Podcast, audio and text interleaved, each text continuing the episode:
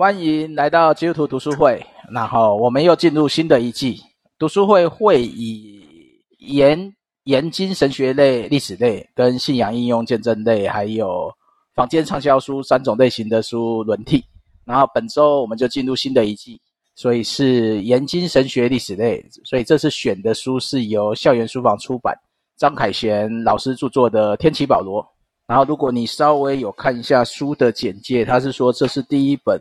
华人社会的探讨天启保罗的第一本书啊，当然我不知道华人住的还有有没有谁也是在谈天启保罗的。然后本次我们聚会就是会按照这本书分为四章，每次一章进行，所以我们会分为四次聚会。然后今天将会进行绪论和第一章近代保罗诠释观点、传统保罗观、保罗新观与天启保罗观。然后如果你对我们的讨论内容有兴趣，可以搜寻基督徒读书会的 Podcast。然后对书的内容想要进一步的讨论，也欢迎加入奈社群。然后接下来就请提摩太做个摘要分享。然后大概就是绪论完，先停一下，看有没有人有问题。没有的话，就是传统观、新观，然后天启观各停一下。今天就大概这样进行吧。好，好，请。好，这本书啊，就作者张凯旋嘛，然后他想要介绍那个怎么讲？他希望。他希望透过介绍天启保罗观，然后用这个视角来看近代保罗研究，然后怎么诠释保罗书信啊，然后跟怎么样去看他的神学。那他也希望能够更清楚地描绘出，就是耶稣基督的十字架与复活，在保罗思想中，他是扮演这样的核心关键。这样，那当然，这天启是一个陌陌陌生的词汇，那所以。就是他先一开始先解释说，我们讲的那个启示啊，就是 revelation 之类这种东西，它就是会打开一个一个一个一个你不知道的事物，或者说一个东西本来它是隐藏的话被揭开了这样。那所以它会它会有几个意思是说，呃，它不只是在认知层面上去传递前所未见的知识，然后它同时也是一种，就是它。它是具有一种实体，可是那个实体本来是看不到的，但后来是被揭开的。然后还有一种是说，它可以是一种就是真实的临在这样子。那当然，就天启保罗观，它比较强调的是一种，它从呃就是启示出发，然后然后呃指称保罗是受到他碰见的那个启示的那个影响这样。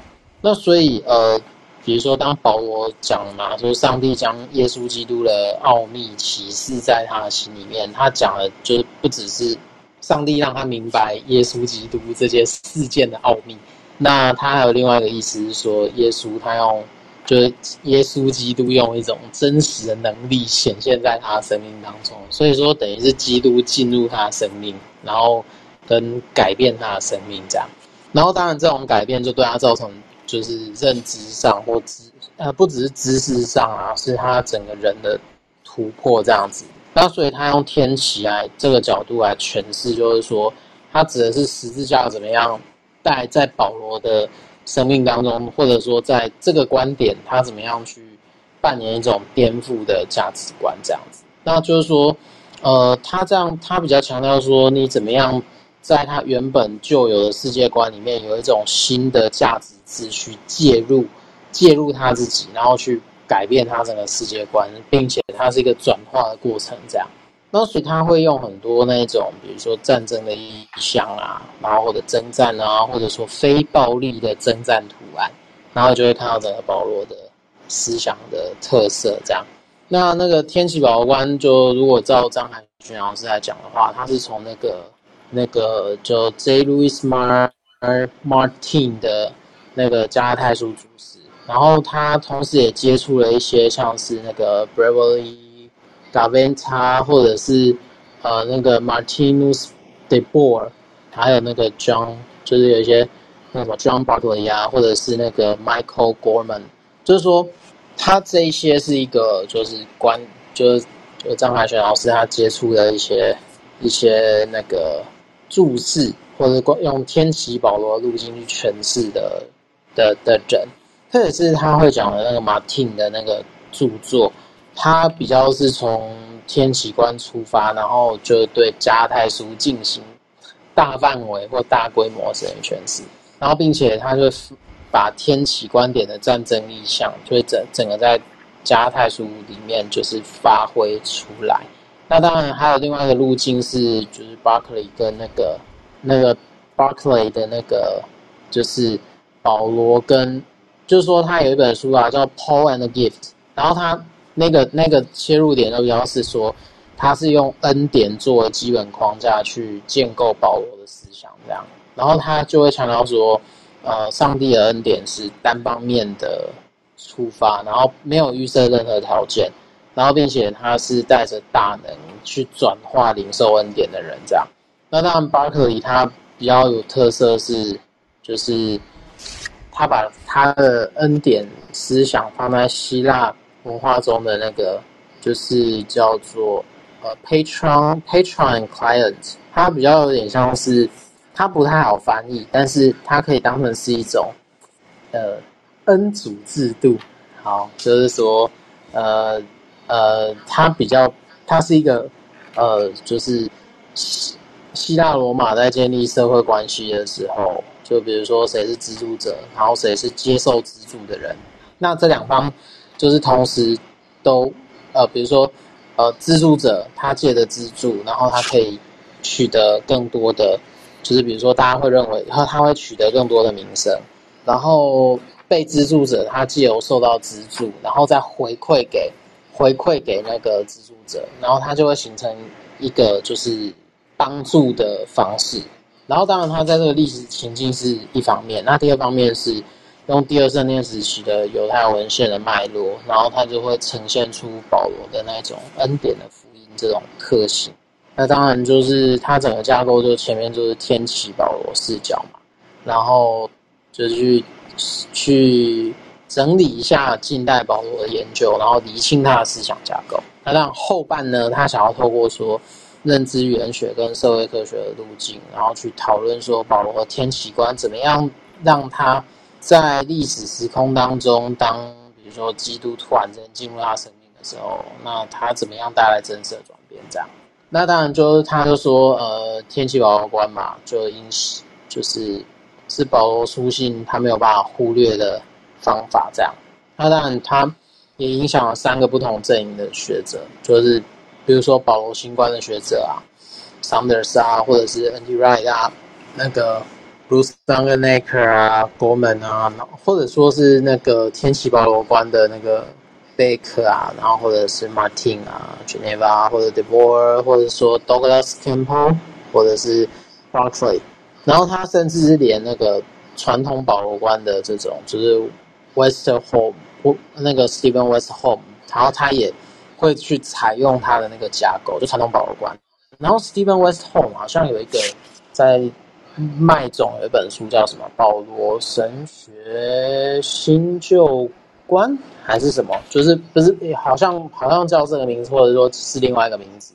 反正就是说，他还介绍说，呃，他是在保罗旧观的立场里面，他怎么样去看待新冠的课题，这样子。对，好，那反正就是说，呃。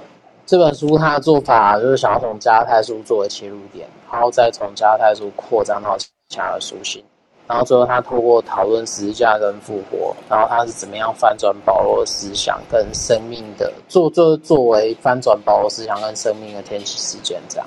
好，这就是他一整个书他想要做的事情，这样子就简单的简单的叙事过一下下这样。好，这边这边基本描述有没有有什么问题想要先提出的？哎，没有。好，所以刚刚提摩泰，你刚刚讲的书有哪几本有中文版呢？我记得 Westerholm 那个什么 Stephen Westerholm，他好像有一本在讨论保罗新观，但是我记我印象中是麦总出的。麦总出的，但但，但我没有先找，呃。有一本叫《保罗神学新旧观》，对，就是那一本《保罗神学新旧观》，就是是 Western Home 对 Western Home 的，对，麦总出版的那一本六百块一本，那一本写的我觉得还算不错啦。虽然他最后的观点是他没有那么，他他麦总一定是否定那个、啊、保罗新观呢、啊？对啊，这个不会奇怪啊。所以他反正就是好，没关系，我把这本书也加在书斋里面的备注，延伸阅读做起来哈。那 Hello，Yeah，呃，请说，呃，那个有关那个保罗呃新观哈，就是说我自己是有一点意见，就是说保罗新观这个名词大家都接受了，连连那个呃他们自己人也都接受，但是。呃，我觉得不是很妥当，因为呃，我记得哈，就是说一开始校园翻译 N.T. Wright 的书，我不我不不晓得是不是叫做第一本，但是我知道的好像是，呃，我知道的部分是头一本，就是呃那个时候的翻译是把它翻成说，呃，什么保罗神学争议还是什么校园翻的啊，呃，那。呃，是一位这个好像一位白老师的师母啊，那个翻的。那呃，但是这本书《N.T. Wright》这本书原来的英文的名字是说，呃，使徒保就是保罗原来怎么说的意思了。哦，有有有，这本我我有印象。你有印象哦？他他原来英英文原来的意思是说保罗原来的意思，他要强调。保罗原来真正的意思是什么？跟我们宗教改革以后的回头的诠释，呃，不是完全一样哈。原来的他要强调是拉回原来的意思，结果我们久而久之就把它讲成保罗神学新观。那我觉得这样讲就有一点削弱他的力道。原来 anti right 要讲的那个力道。他不是要讲什么新观旧观，说好像每个年代都会有一些观点跑出来。那过去呃宗教改革有他的看法，到二十一世纪又跑出新的。我想原来 N.T. Wright 不是这个意思，他是要说原来使徒保罗他的意思是什么？我觉得这是他要强调。当然后来校园呃在翻译就就完全把这个名字又改掉了。所以中文可能看不出原来他想要强烈挑战的那个原来的意思，这这是我。那但久而久之，现在好像大家都接受保罗神学新观，啊，连连他们自己人也都接受。但我觉得原来 N.T. Wright N.T. Wright 原来不是这个意思。一般就是再思保罗神学争议啊这一本。呀呀，但是我记得他原来这个原来保呃作者的意思是。呃，不是说要再次争议，而是把这个争透过争议去强调原来保罗应该是什么意思，啊、然后给大家参考一下。对啊，What Saint Paul really say？保罗真实说什么？圣保罗说说的是真实说的是什么？呃，他原来真正要讲的是什么？我们应该要要更加的怎么讲？呃呃，逼真一点哈，回归那个真实原来的意思。他没有要。提出什么新观点，完全没有这个意思。至少在那个时候，第一本书出现，就是我们翻译的第一本书出现，我是觉得他没有这个。所以那个时候冲击，呃，对很多呃福音派或者是改革中的教会信义可能冲击是蛮大的。哎，对，那个冲击蛮大的。因为包括在华神里面，对啊，传统观是那个保罗那个信义信义的神学观。对，当然我我们今天这本书。还是重点在我我们的作者是要讲到这个天启嘛哈，天启保罗，所以呃，这光是这个保罗新观要谈呢，那又又又一大堆也讲不完，哎，所以如果要大概是就是只能这样子，因为他重点作者的意思是要讲这个天启观。对，没错，那这样确实是保罗保他第二本书就翻成保罗崭新观了啊。天道的那一本啊，好哈，这样就感觉比较 OK。但是好像现在都用新观新观哈，这个这个我就觉得呃好像怪怪的，也不不太失去那个力道。如果这样新观，那是不是过个五十年还有更新的观？那保罗的观念就不断的新下去啊，像每一个三五十年就要来翻来来再版一下，那这个就。我那保罗如果在天之灵有感，他可能会不太高兴。他他会说：“我根本没有这样说过。”对，我没有这个意思啊。那你们 那你们这样讲，我也没办法反驳。那你们这样讲，我也我就认了。你们说是就是啊，就变成这样。是没错。哎，好，那还有没有人有问题？没有问题，我们就接进入第一章了。嗯，有吗？没有哈，没有，就那个好提摩太就继续就把先把前面的传统传统就包含犹太那边一起讲完吧。对啊，好，那反正反正呢，他就是第一章都在讨论近代保罗诠释的观点，那就分成传统的保罗观、保罗新观跟天启保罗观。那当然，就天启保罗观是主要的方方面嘛。那当然，你回我们再回顾那近代保罗诠释的观点，我们首先会从就是保罗怎么看待一个人开始，然后然后保罗他他他会延伸的问题是，保罗认为人是落在怎样的困境里面，然后这中间呢，我们可以看到说，他会出现一种就是保罗极度负面的人观，跟他呃天启他的天启宇宙观是互相扣连的。然后，但是呢，在天上来的启示，就是那个天启那个事件，然后他会彻底保改变保罗的人观，这样。那当然一开始会提到马丁路德嘛，马丁路德比较重要的是说他，他是他意识到罪恶对于人对罪恶是完全没有抵抗，完全没有抵抗能力。那所以马丁路德在这个前提之下呢，就有点像是说他不断去经历的那个。灵性危机，Anfechtung 就是，反正就是一个，呃，你你没有办法靠着自己的力量去胜过的的的的困境。然后呢，就是再加上说路路德路德面对困自身困境嘛，再加上教会所讲的救赎论，然后他没有办法去应对路德的灵性危机。所以呢，路德在理解所谓保罗的称义啊，他就有点像是在法庭上的那种称义，就是我们常常在讲讲到，或者说在教会上会听到的，就是我们的称义是法庭上的，就是说上帝在就在上帝的审判台前，他已经宣告你为义。那所以呃，就是呃，这种法庭式的正义呢，就是唯独信心跟上帝的恩典。可以赦免罪人，然后并且将基督的义就是归算给罪人，然后所以从路德理解啊，就是说，呃，罪恶的人他没有办法在称义这件事情上有什么贡献，所以这种外由外而来改变生命的，就是说有点像入侵式的大能，那就是保罗天天启保罗观他会想要去观察的重点。那当然这个问题是。我觉得他这个问题其实蛮不错的，就是说对传统保罗观的的方面，嗯，作者提出说他他就说路德的困境可以等同于保罗的困境啊，这个是可以就是有一点点可以再讨论的地方。那如果有人认为路德将自己中世纪的困境以及他产生的救恩观啊，然后套入保罗在面对第一世纪犹太社会，那这种。就是说，认为保罗当时就是，就是说，你如果用路德式的观点去看啊，那你就会看到说，就是保罗当时，保罗跟当时犹太人啊，他其实就是有点像说，他也是看见，跟他就是说，路德这个观点会使人觉得说，保罗看待他的社会的时候，也有点类似中世纪教会那种功德所，就累积那个功德这样子。那当然再加上说，就是。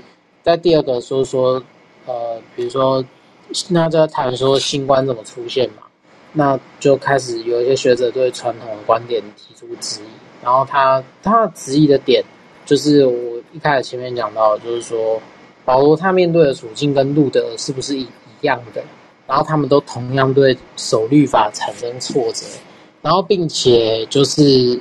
对于就是赚取功德这件事情啊，他也会觉得无能为力，然后并且对自己的罪恶感绝望。那当然这些问题是真的是这样吗？然后所以就有一些就是从犹太文化去讨论的，就叫他一开始叫犹太新冠。那当然他这个犹太新观也间接促成了保罗新观这件事情。那个 Christ 呃那个 Standout，然后他认为。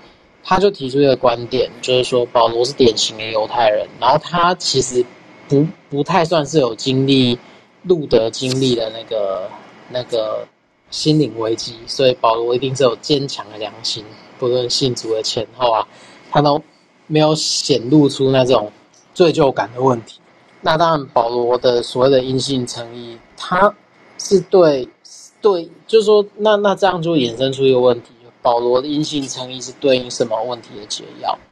那那个 Stand Standel 他就大致上发现的状况是，就是保罗的真正关切的问题不是罪恶，而是这个你身处犹太族群跟外其他族群的那个就是边界跟融合，这是他保罗他。就作者认为保罗他其实一直有在关注的的问题。那那个当然保罗新官的支持者啊，Sanders 他就会用比如说古代犹太教的宗教模式，然后他发明出一个词汇，就是说他叫恩约守法主义这样。那就会描述当时犹太信仰的宗教模式嘛，然后就是他运作模式不是用守律法赚取功德，然后反而是呃 Sanders 他会相信犹太。信仰运作是基于对上帝恩典的恩典的依赖，所以它整个体系都会建立在就是上帝选角的，就是拣选的恩典这样子。对，好，那 James Dunn 也是另外一个的，就是新官的支持。然后他当然就用史海古卷的，就典外文献的律例书记书信，然后去解读保罗书信里面的那种律法行为这样子。然后当然透过加泰书里面啊，你可以从信对比律法的行为，然后或者说保罗主要的论点啊，是用信是用这个信对上帝的信，然后去取代割礼跟食物条例的的的，的事情这样子。那所以呢，保罗他为了要打破族群的边界啊，然后就是就是重新定义约中之名。然后，当然，保罗论点就是用信来取代他们身体上的隔离，这样。那当然，建立在 Sanders 的犹太新观跟保罗新观啊，他其实他的贡献就在于说，我们不是只不只是把保罗的思想建立在对犹太信仰的肤浅理解，但是他更多是可以，就是呃，怎么讲？保罗新观可以帮助研究者从就是整体或群体的或社群的面向去思考保罗传的福音，这样。然后，并且从个体到的困境，它会转变成一种对蒙恩群体的塑造跟跟融合，就是保罗新观他们想要追求的那种境界。这样，那当然方法论呢、啊，他就会谈到主要谈到两个面向。第一个面向是，就是 Sanders 那个分析，他是不是真的能代表保罗时代犹太信仰呢？然后最一开始的点是，呃，首先。呃，Sanders 他有点错估了，就保罗时代里面犹太信仰的多元多元性，然后以及这中间会有其他不同的声音，然后他同他没有办法被收入叫做恩约守法主义的范畴，这样。哎，等一下，我好像念错行啊。啊，对，没没错没错。然后第二个是说，呃，保罗自己啊，他也因为就是所谓他自己很独特的天气事件。然后去呈现当时候犹太信仰里面，他非常截然不同，他就是截然不同的观点，这样。好，哦，好先到这边休息一下，休息一下，我眼睛已经快花了，打得太密了啦。对啊，所以，所以，所以这样从从早期的路德谈的传统保罗观，嗯，他谈的是罪的问题嘛？对，就他他会讲说罪，然后跟良心。他是用困境来形容嘛？对，就是罪让他没办法认识神的困困境，还是没办法？但但但没有他，他其实是诶，应该说保罗的传统传统的对于保罗的解释，他比较偏向是说，对他比较是个人化的，嗯，个人化的罪或个人化的，就是没有办法满足上帝的良心，然后所以他就出现了这种诠释。可是呢，就是说对比个人化的、个人化的，就是比如说保罗观点，那保罗新观他会强调说，他是他保罗的互动是基于跟整个犹太社群的的的互动。那当然，真正关键的问题是，呃，就是说保罗是跟哪些社群他会产生互动，然后或者说，呃，就 Sanders 会碰到的困境啊，就是说保罗真的。只有这么单，只是跟单一的犹太社群来往吗？然后或者说，呃，犹太社群真的有真的有这么少吗？或者说，就只有这几种观点吗？有没有可能有其他的不同的、不同、不同的观点这样子？所以其实这、这、这是保罗新观他比较主要的，就研究上面他的、他的困境这样子。嗯哼。那另外一个问题就是，传统保罗观跟保罗新观在称义上有什么差异？他的应该说好，传统保罗观他的称义比较是法庭式的，然后他比较面对的是个人、个个人主义的，然后他比较不关心的是，就是说这个社群到底应该是怎么样。那当然就是说，如果你要回到保罗新观的话，他就会从另外一个角度切入，就是说保罗跟这个社群是什么关系，然后或者说这个福音跟这个新的基督的。团体或信仰基督的群体，它中间的关联性是什么？就是说，它会它会差别是差在这个地方。一个是比较个人化，我觉得我就我的理解啦，其中一个比较个人化，就是就是传统的观念。那还有一种新官的话，它就是比较指的是犹太社群，就保罗所处的犹太社群，或保罗所处的早期基督教社群。嗯哼，他比较用这种方式去切入。OK。然后当然，这两种都各有利弊啦。我觉得，其实我一直都没搞清楚保罗新官的称义是什么。保罗新官的称义就代表说，他的称义不是不是保罗这个人的称义，或他那个称义不是针对保罗的罪疚感，而是他的称义是针对这个团体要怎么样变成神的子民或上帝的子民。然后，对，因为谈到后面的天启，我会你就把它后面天启就变宇宙观嘛，对。他他所以所所以因为这这两个点是两派，就是保罗新旧观在争议的地方。那所以呢，那个天启的观点就是，其实他在把一百年前史怀者曾经提出的观点再拉出来，就说我们不要我们不要卡在称义这个点，我们从另外一个点，就是说天启事件怎么影响保罗，来开始谈发展这个这个这个以前就有的东西。嗯哼，对啊，OK，大概就这样吧。好，先看看其他人有没有问题。针对传统跟新观，当然我们这边都不是保罗神学的专家，所以就一起交流吧。对，有人有什么看法可以开麦来讲。我跟保罗很不熟，我都不熟的。其实我我读这本才发现我对保罗观完全不熟，所以我都不知道大家在吵什么。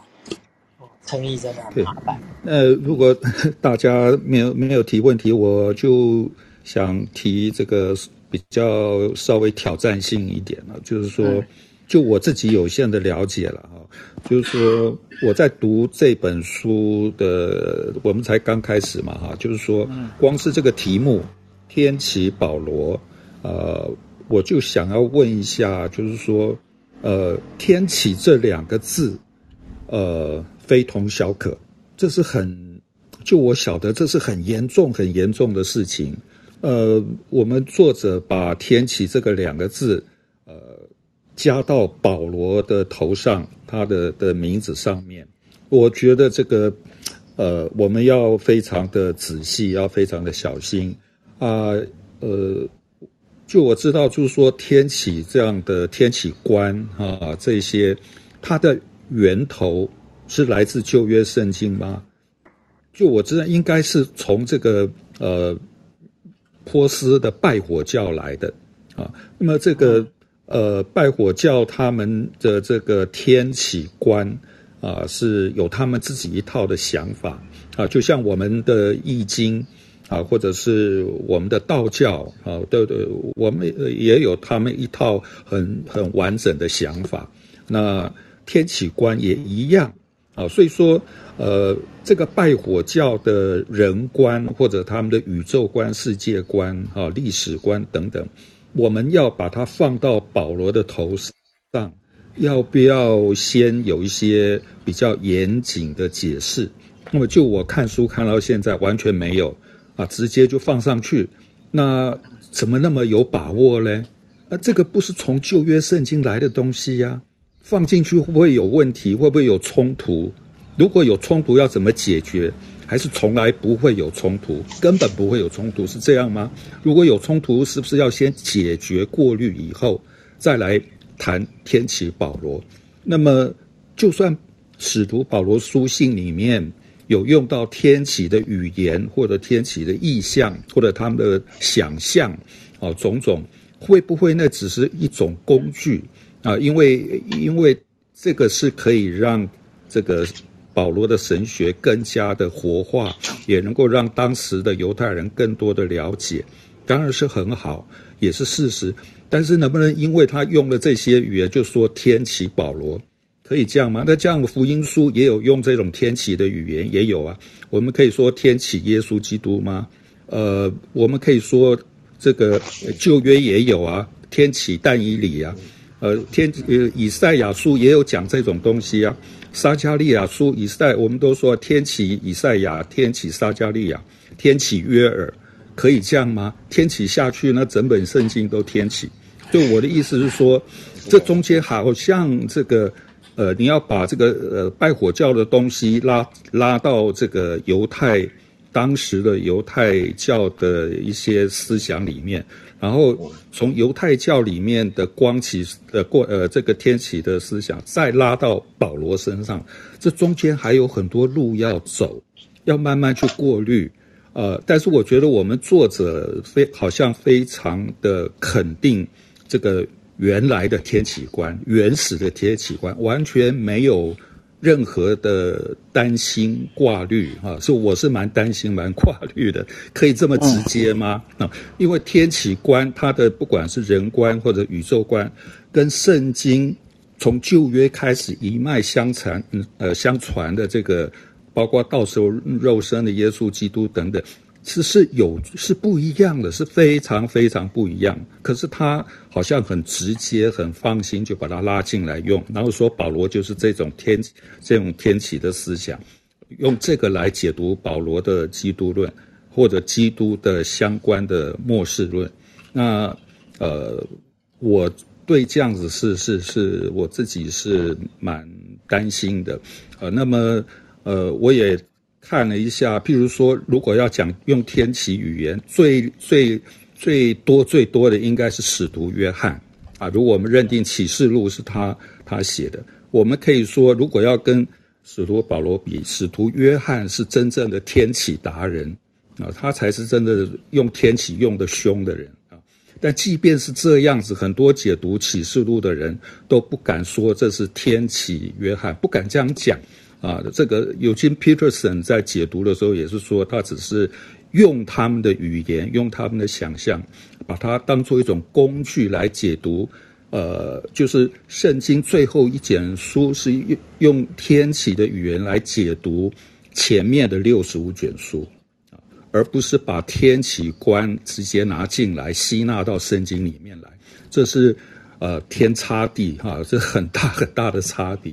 那我是觉得，我们作者好像我读到现在，后面我是不知道了哈。读到现在，好像完全没有这方面的顾虑、担心啊，这是我想提出的一点挑战。好，谢谢罗阿 K 的分析。所以我们就这个名词定义有点复杂。没有啦，它其实后面有一个地方是没有讲的，但是它其实跟前面还蛮重要的，就是说。他在讲犹太人的天启思想嘛，他其实在面对犹太人自己比较严苛的政治处境，就是说在先知之后的时代，他们要怎么去面对，比如说帝国的统治，然后或者说他原本的社会环境已经改变了，或者说他自己本身的面对的，就是宗教处境也改变了，那就是说他反而说天启文学它跟先知比较不一样的是。天启他会比较期待说，比如说上帝的出手，然后或者说上帝拯救你脱离目前，或上帝拯救这个群体脱离目前的困境这样。然后他会强调说，呃，时间是急急迫的，然后他们现在面对的状态是混乱的，然后要符合这几个条件，他才可以被称作是称作是天启这样子，对吧？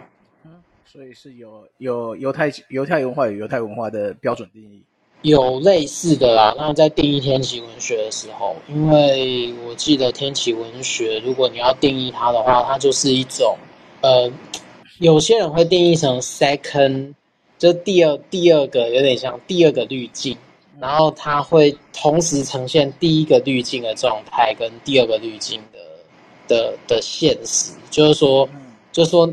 呃，但第二个滤镜是你你，看不到，你在现实上你看不到，可是你戴上去的时候，你就知道，你就知道事情会这样发生，嗯、对啊，这就是天启文学比较特别的地方。OK，那我刚才只把天启保罗观这里讲一讲好了，你就把它讲完吧，剩十五分钟。好了，反正天启保罗就是在讲说他怎么样去诠释那个基督事件，对啊，然后跟就是说犹太的天启末世观。天启末世宇宙观，他怎么去结合？那反正早期就是史怀哲出，史怀哲开始提出这个想法，然后他可是他的缺点是他用比较那种神秘主义的状态来解释保罗的天启观，然后并且他也指出说保罗跟犹就是一般的，比如说其他犹太人的天启末世观，他有一些想法上的差距。那反正接着呢，这条路径还有其他的学者嘛，就是 Bultmann 或者说那个 Ernst Käsemann，他去针对保罗的，就是说人观啊、宇宙观啊，其实各种神秘经验的争论。嗯，对啊。好啦，那反正就是说，在这里有什么比较重要的呢？就比如说 Bultmann 好了，Bultmann 他在他会提出一种叫做去神化的观点，这样子。那那比那应该说一开始啊，史怀哲他认为说保罗他会重新解释耶稣的死亡跟复活事件。那当然，他就史怀哲会认为，就保罗的救赎观他会依附在保罗对于这个宇宙的观点。然后，如果他不从天启的宇宙观去出发，就没有办法去理解那个保罗大家想什么这样子。那诶，就 Kissman 呢，他就会。跟着布特曼的就是这种，就是去神话化吧。然后，没有应该说，Käsemann 他认为布特曼在保罗神学上，他有点像就是放了一个错字的人观。然后，所以 Käsemann 就进一步，他就提出保罗的人观跟宇宙观他没有办法分割。但因为宇宙它不是一个中性的环境，而是所有的人都摄入在其中的战场，这样对。然后在 Käsemann 之后，这个观点就慢慢开始有一些发展。那诶，就是说，如果从天启观去看困境嘛，就是说，呃，张凯旋老师想要讨论说，如果从天启观来看，就说保罗他所想到的困境到底是什么？然后，嗯，如果从典外文献的来说好了，就是说典外文献有有一本经书常会提到人的罪恶，人有罪恶的心，所以他没有办法行出律法的要求。然后，所以。呃，这有一个背景跟脉络，就是七十年，呃，就是西元七十年，就是耶路撒冷破灭以后，然后对，然后说，然后写作者他对于人性罪恶，他是一种悲观的状态，这样。然后当然保罗的经历大马色事件嘛，然后就翻颠覆他过去的价值观，然后当然这过程也是违反了宇宙运行的规则，然后使得保罗在这个状态下呢，他所回应的模式会比较接近天启天启观念这样，对。那当然，保罗就必须面对的是，就是他他有非他非常自豪于他的信仰实践，可是呢受，并且他受到基督事件的挑战。那当然，作者又帮我们点出罗马书的五章到七章嘛，他讲述的是一个就是跟以斯拉书或巴录二书有一些相似观点相似的地方。但重要的是，保罗意识到这样的困境不是人的困境，而是宇宙的困境。这样，那保罗怎么样解决呢？那就是，呃，回到基督的死跟复活的事件。然后，因为基督的死跟复活，然后他会让保罗看见，这最终的敌人其实是罪恶跟死亡。这样，对啊。那如果有兴趣的，可以再回去看一看。嘿嘿，作者有比较了一下 Sanders，然后 Dunn 还有那个 N.T. Wright，他们各自不同的就卖那个思考的途径这样。那当然，作者主张就保罗对于就困境的定义非常的强烈。然后，与其说就是重新理解邪恶的力量，就是说他他重新理解邪恶的力量是紧扣着。罪跟死的后果，然后当然就是他也对于所谓的就真正敌对的，就是说就是说罪跟死，它同时它不只是一种就是邪恶的力量，但是它实际上也是一种敌对福音的主题。这样，所以他希望能透过引介天启保罗的观点，然后让他可以更怎么讲，就是就是碰到的困境可以有一些不同的诠释或处理，这样。好，暂时到这边，我已经我已经累了。好，暂时到这里。嗯，好。天启有周末的意涵吗？不同哎、欸，对啊。黑黑女要不要直接用讲的？哈喽，干脆用直接用讲的还比较快。对啊，Sorry，我不太会用这个 Clubhouse。没关系，这是第二次嘛。我只是在讲说啊、呃，这里如果只讲天启的话啊、呃，在 Chat 里面有人问说，其实只要是跟神相遇被启示。一些东西都算天启，可是这边的天启好像比较是在讲到说一种宇宙性的呃最终的罪的解决。嗯，我我我我不认同罪的解决，好像也没有到罪的解决吧？哦，因为他最后有讲到说是大写的罪嘛，就是罪当罪跟死，这是天启保我我这是我读的时候，我觉得这是天启保罗的一个重要的。的论的方向，就是他们想要把这个从社会性的新观里面这些社会性的政治性的这些重点，把它又拉回来到解决罪的问题。对，那只是现在这个罪的问题不再是传统观的个人的罪，而是这种宇宙宇宙式的，就是一种呃罪跟死的诠释被解决的这样，就变成说我们进入一个呃。罪的宇宙观中，因为神的天启介入而才有机会改变，这应该天启讲的讲的方法吧？我可以补充吗？可以说大声一点哈，你的声音太小。哦，我是戴耳，我戴耳机，没关系，讲大声一点就好。我认为这边讲的天启啊，我虽然没有看过这本书啊，但是我呃以我目前所得知的传统来讲，保罗他的特殊的启示跟。圣经成典的正典的关系，就好像是我们现在啊传统的福音派会不认同说还有所谓的使徒，对不对？对。那还有一个问题就是说，保罗他本身有看过耶稣，跟随过耶稣吗？天启，嗯。OK，好。所以说你不，而所以你不可以用啊 Gnostic 或者是用就刚刚那个 Rocky 所说的拜火教的角度，那个完全不是不是在同一条线上面。这边所讲的天启，就是跟讲的是成典、正典有关啊，新旧约的成典。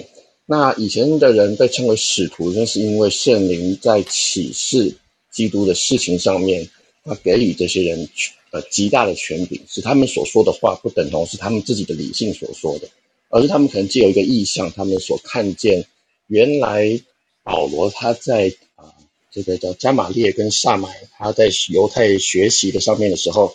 你可以假设他本身是一个旧约学者，或者说他是个塔纳赫的学者，那么他他原本就知道有弥赛亚文学，但是就如同犹太人，他对于弥赛亚文学的认知，他不能够跟基督相连接，直到圣灵在大马士革向他显现，那么以至于这一这样的事件，让他可以在使徒行传里面啊，我们看那个使徒行传的第十三章啊。第十三章很有趣的是说，从这个十六节的开始，保罗述说以色列历史，一直到二十三节，保罗述说耶稣在世的事。他不是十二门徒之一啊。可是呢，我认为这边所说的天启保罗并也不是围绕在所谓的呃称义的事情上面。我认为后来的神学家在这件事情上有点刻意的把它炒作成是一个议题。为什么呢？嗯，可以说含有。含有阴性称义啊，嗯，因为保罗他本身，上帝赋予他的使命，他的 mission 是什么？他是作为外邦人的使徒，对吗？他主要是外邦人的使徒。他所说的阴性争议，你可以说是含有阴性争议，或者是有其他观点没有关系。可是你说是谁让马丁路德走出他的罪恶感？是不是圣灵的工作？虽然说在马丁路德时代，你不能够说是马丁路德受到天启，但是他受到圣灵，同样一位圣灵使他从。罪的重担当中得到释放，所以我认为保罗他或许就像是一个没有看见弥赛亚的旧约的一个学者，他受了犹太教的训练，他对于弥赛亚文学他真正的答案是什么，他不知道，直到圣灵在他的天启当中使他明白说那就是，所以后来他就成为了一个向外邦人地中海地区到处布道的一个布道家。我认为这个事件它围绕在一个重点，是在于成为正点这件事情，而不是在于什么什么称义啊、罪的问题啊，或者是啊，它是跟 Gnostic 或者是拜火教有没有任何的关联？没有关联的，它就是一个成为正点的事情，然后诉说基督的恩典。所以对我自己来讲，我认为是后来的神学家刻意在所谓的称义这件事情上面去琢磨了，那实际上是没有必要的。而且在弥赛亚的运动，在二十一世纪兴起的这个弥赛亚运动，大家在讨论犹太教的新传统的时候，我认为回到圣经文本上，你也会看见，那更是没有必要的一件事情。这是我自己的看法。谢谢。嗯，好，稍微补充一下，这个书后面有讲它的天启的一词的意思啊，书的最后面呢，它讲的是在世界中彰显出来。哎，所以它是颠覆性的价值观与新秩序如何介入、攻占、转换的世界过程。如果你要讲世界观，如果你要看的话，它就是用 up up apocalypso apocalypso 的意思就是，哎嘛 apocalypso my，然后他的意思就是说那个东西是被打开，他他那个他指的意思不是他自己主动，而是他那就是天开的。类似啊，但我觉得刚刚讲的有，其实有很大一部分在书里面，他是不会马上提到的，所以他反正后面还有几章是接续嘛，因为第一章他只是把他天启观点跟其他的观点的差异先讲出来嘛，嗯，对啊，所以他主要的观点他还是回到，其实像他的讲法不就是回到原罪的概念，因为我们是在一个被污染的世界里，对，他是。嗯，对吧？概念上是这样嘛，所以需要有一个外潜的力量，重新把这个这个困境，应该也算困境吧，这个世界的困境被打破嘛。对啊，所以他讲的天启应该是比较类似这样，就是怎么样怎么样把它回到那个秩序里面。可是这个秩序，可是回到这个秩序里面，却不是把人提起来离开，让他离开这个世界，而是他会。重新改变这个世界的秩序，那就跟诺斯底是完全不同的事物。因为这样看起来，他其实第二章就在开始讲这个困境是怎么打破的嘛。对啊，他的第二章才会是呃，这个困境到底是什么？然后怎么那个就是说，他就是我们还是要 focus，因为那个原来他用的这个是 apocalypse 这个字，就是说呃，如果。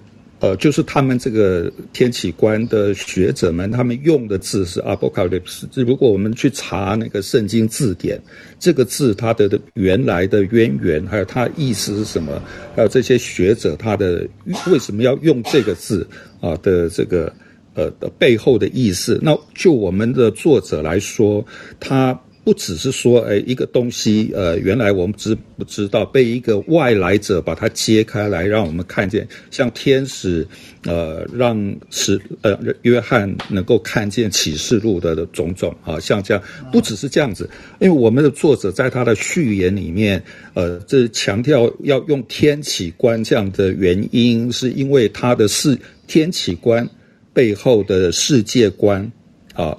以及天天启观背后的人观，还有人观跟天启观，这是相互分不开的了哈。但但这个不是很重要。就但这两种观念，呃，我之所以提到拜火教，就是说拜火教就是我们作者讲的这两种观念呢，跟拜火教原来他们的二元论的讲法是非常非常接近的。也就是说，这个东西把它带进圣经里里面来，呃，我会觉得这是有有某种要注意的地方，因为我们的圣经，呃，整个整体从旧约到新约有它它的神学主题有它的一脉相承的道理在里面，但这个从外从另外一个领域带进来的东西，它背后有它坚持的世界观与人观，啊，那么。而且很明显，他不断的，我们的作者在序言里面就已经开场白，已经暗示我们这个天启观有强调那种断裂啊，所以要去注意这个什么叫做断裂啊，还有一个旧的整个旧的东西要要要废弃掉啊，那么呃。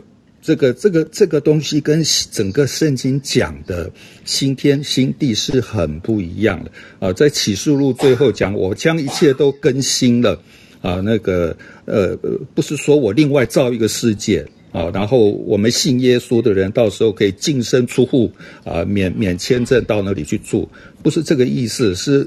原有原造的世界被更新，所以这个是天壤之别了。所以我们的作者在在他的序言里面已经开场白，已经暗示他所要强调天启保罗，就是说他认为保罗是有这样觉得彻底的对这个旧世界彻底的失望，而且要断裂掉啊，然后去迎接那个新的，就是。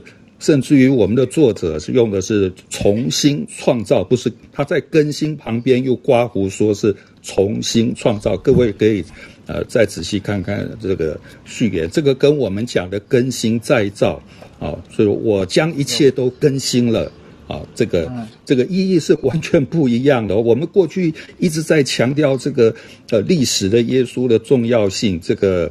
保罗虽然是受天启看有这个新的经历，但天启完之后是认定他所逼迫的是那位，呃，他他所逼迫就是他就是这位耶稣基督啊，就是说，呃，这个。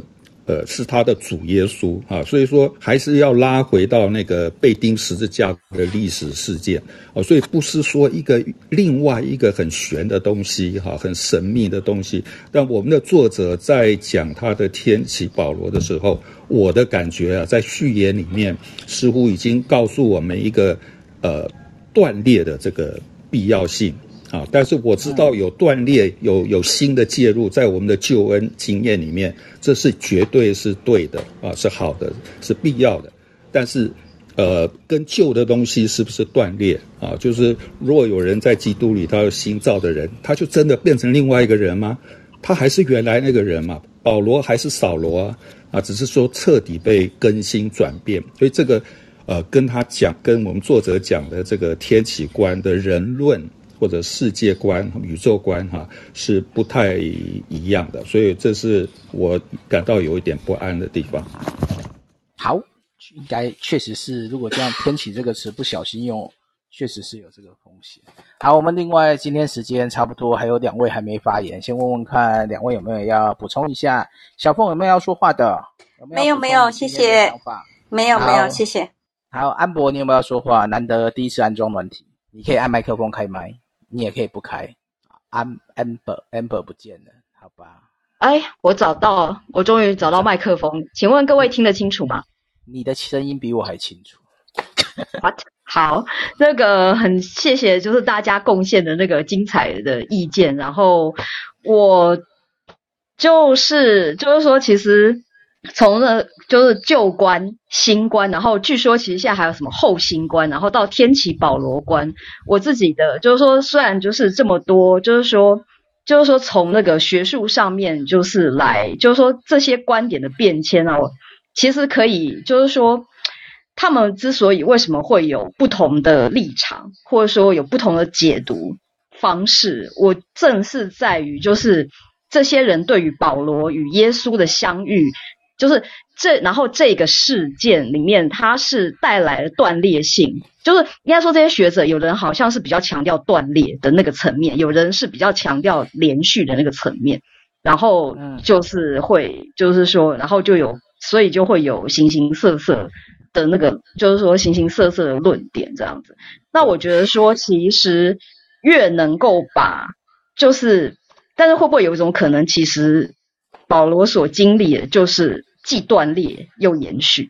我觉得如果能够，就是说我后来发，就是说我自己在阅读的经验面，我觉得能够把既断裂又延续的这个东西越能够表达清楚，我觉得对我自己的信仰其实是，就是说会有很多会有很多启发了，对吧？因为我的就是说我自己。当然，信主的过程面，我待的教会也都就是说，都是那种比较，就是说，当然就是比较传统的那种教导。然后我自己会觉得说，其实我最早接触到就是，其实那时候还不是啊，稍微有点扯远了。所以，不过我觉得说，其实这本书能够对我来讲啊，就是说能够打，就是说其实也还是，就是说其实还是打开了，就 push 我去思考，就是保罗他的保罗发生了什么事情，然后就是为什么他可以从为什么他会从一个就是说原先非常坚持犹太的那些传统，然后而且但是最后就然后但是后来他一变，就是在加拉太书面就是说。甚至于就是讲到说，他觉得那个过去他所珍视的那些，现在对他来讲都无关紧要。嗯，对啊。然后就是这中间到底发生了什么事情？所以能够就是说，当这个书的，就是接下来的三章，其实就有比较，就是说就会进入比较细，就是进入比较细致的讨论，对吧？只是我会，对不对？我已经看完了，对。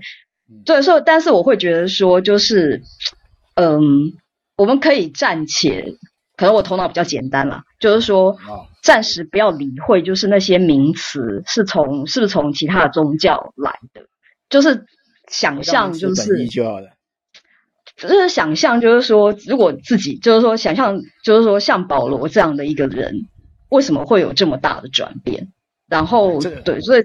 到底是什么带给他那样子的？怎么讲？就是说他是非常有把握，就是说，就是就可以讲到说，哦，我就是那个饮食跟割礼，为什么在？就是说，好像在上帝，就是在这个心，就是说在基督的里，在基督里是不再重要。嗯，好，在基督以上。所以保罗这个经验，其实就是我们一般在灵性探讨的时候，就是一个宗教信仰的形成，他所经历的生命经验，而且是属于个人化的。只是天启保罗这边多加了一个，除了个人化以外，也也把他讲一个环境的受困境一起包进来。好，所以细节我们可能就小白等下再讲，都会讲完了。可能细节就是我们之后再说。然后我另外哈，诶，上面的链接我有贴一个二零二一年。华神有办一个讲座，在叫做《争议中的使徒：二十一世纪保罗面面观》，它里面就有提到，这是一个神学讲座，里面就有提到不同的观点的一个内容。如果没时间看书，也可以把上面那个清单听完也不错。那个内容蛮长的，我还没听呢，我可能最近会听。好，小白请讲。啊，我只是想要补充说，因为我刚刚有听到你们在讲这个，我会觉得再讨论下去的话，会越来越灵恩。那我们也。也应该不是鼓励用灵知派的方式来理解保罗为什么会从扫罗变成保罗。我想我我可以举一个例子，就是说希伯来书哈，虽然说大家都知道希伯来书啊，嗯，它的作者是未定论，可是你会发现就是说第一世纪的犹太人，他们啊信耶稣之后，他们如何去确定了这些旧约当中的呃律法啊，包含圣殿的规矩啊，他如何确定他们是预表的基督，而是如何去确定他们过去所学的犹太传统。是确确认了那那些东西都是预表的基督的实体，所以你看到希伯来书作者他本身就是一个标准范例，就是说你可以说他是受了圣灵的光照或天启，但是它有一个很重要的前提是关于是正确的释经，而且是以基督为中心的释经的确认，然后以至于他确认的过去他们所学犹太传统其实所要仰望的就是那一位基督。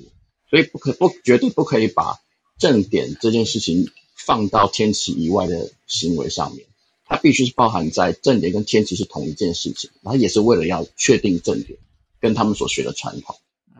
嗯，传统好，好，所以还有什么人要补充的？因为时间差不多了，我们下一次就进行第二章，进度应该不会太长了，因为它这个一章大概五十页左右，认真看应该一小时是可以看完的。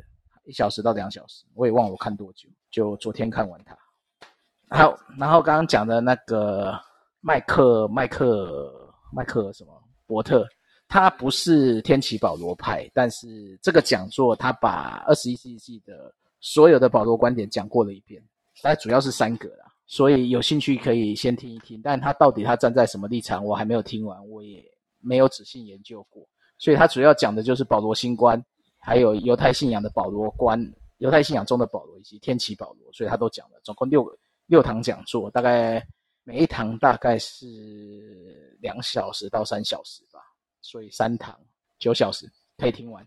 好，所以今天就到这边，好，那就下礼拜再见。我们下礼拜就把第二章读完。谢谢大家的参与。耶，拜拜。